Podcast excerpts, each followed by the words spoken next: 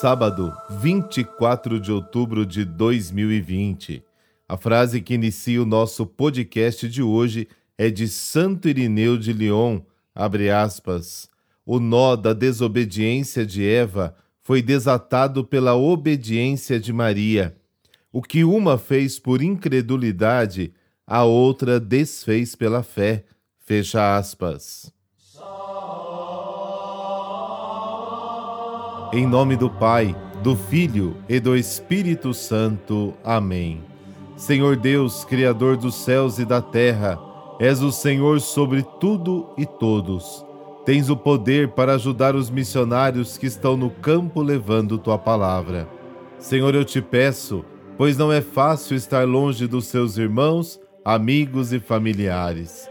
Senhor, tu és o nosso refúgio e fortaleza socorro e conforto nas horas das aflições, e todos nós, teus servos, trabalhamos e vivemos para o teu louvor e glória.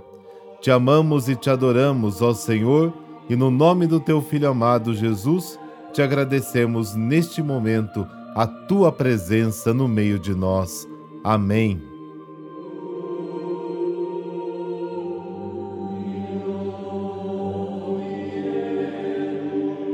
O evangelho de hoje é encontrado apenas em Lucas e não existe paralelo nos outros evangelhos. Estamos no caminho com Jesus da Galiléia para Jerusalém. Este percurso ocupa quase a metade do evangelho de Lucas.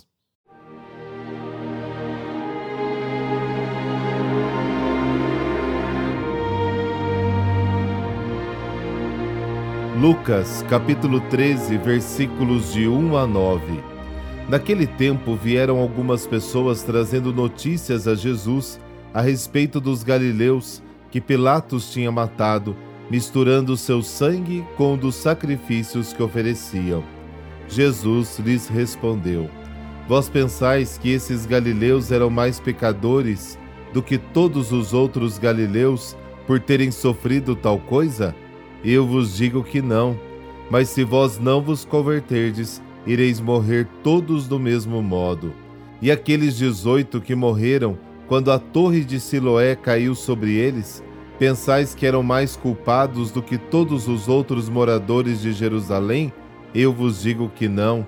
Mas se não vos converterdes, ireis morrer todos do mesmo modo. E Jesus contou esta parábola Certo homem tinha uma figueira plantada na sua vinha. Foi até ela procurar figos e não encontrou. Então disse ao vinhateiro: Já faz três anos que venho procurando figos nesta figueira e nada encontro. Corta-a. Por que está ela inutilizando a terra? Ele, porém, respondeu: Senhor, deixa a figueira ainda este ano. Vou cavar em volta dela e colocar adubo. Pode ser que venha dar fruto. Se não der, então tu a cortarás. Palavra da salvação, glória a vós, Senhor.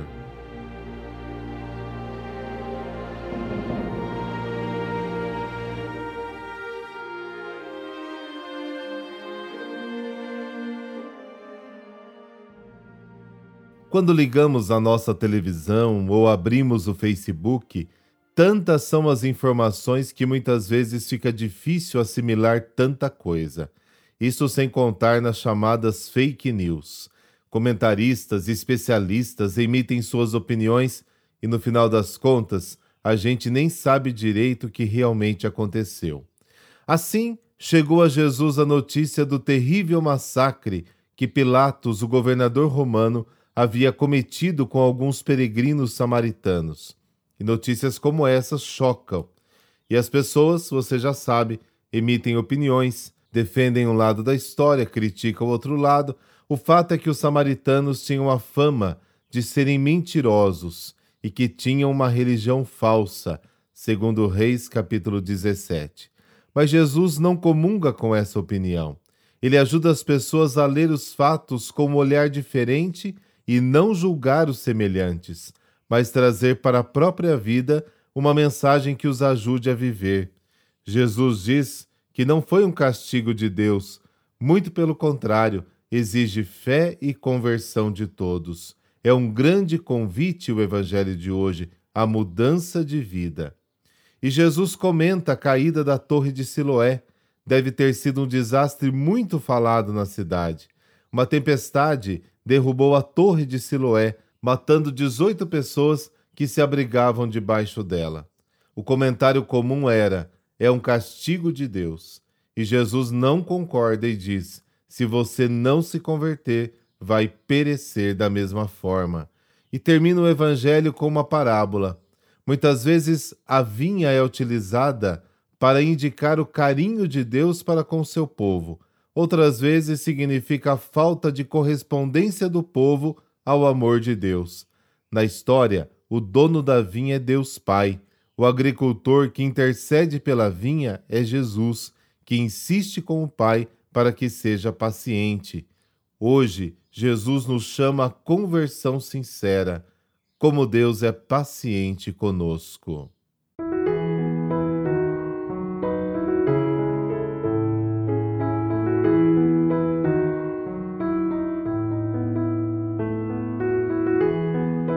Hoje é dia de Santo Antônio Maria Claret. Antônio nasceu em 23 de dezembro de 1807 em Barcelona, na Espanha. Na família, aprendeu o caminho do seguimento de Cristo a devoção a Maria e o profundo amor à Eucaristia. Na adolescência, ouviu o chamado para servir a Deus. Assim, acrescentou o nome de Maria ao seu, para dar testemunho de que a ela dedicaria sua vida de religioso. Em 1835, recebeu a ordenação sacerdotal. Trabalhou como pároco e depois, recorrendo a Roma, passou a ser missionário itinerante pela Espanha. Em 1948, foi enviado para evangelizar as Ilhas Canárias. Em 1849, na companhia de outros cinco jovens sacerdotes, fundou a Congregação dos Missionários Filhos do Imaculado Coração de Maria, ou Padres Claretianos.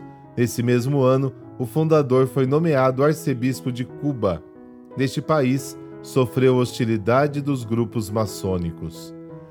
Mas Monsenhor Claret continuou seu trabalho, restaurou o antigo seminário cubano, deu apoio aos negros e índios escravos. Quando voltou a Madrid em 1857 para ser confessor da rainha Isabel II, deixou a Igreja de Cuba mais unida, mais forte e resistente. Morreu com 63 anos no dia 24 de outubro de 1870 na França. Por intercessão de Santo Antônio Maria Claret, dessa bênção de Deus Todo-Poderoso, Pai, Filho, Espírito Santo. Amém. Um ótimo sábado para você. Nos encontramos amanhã.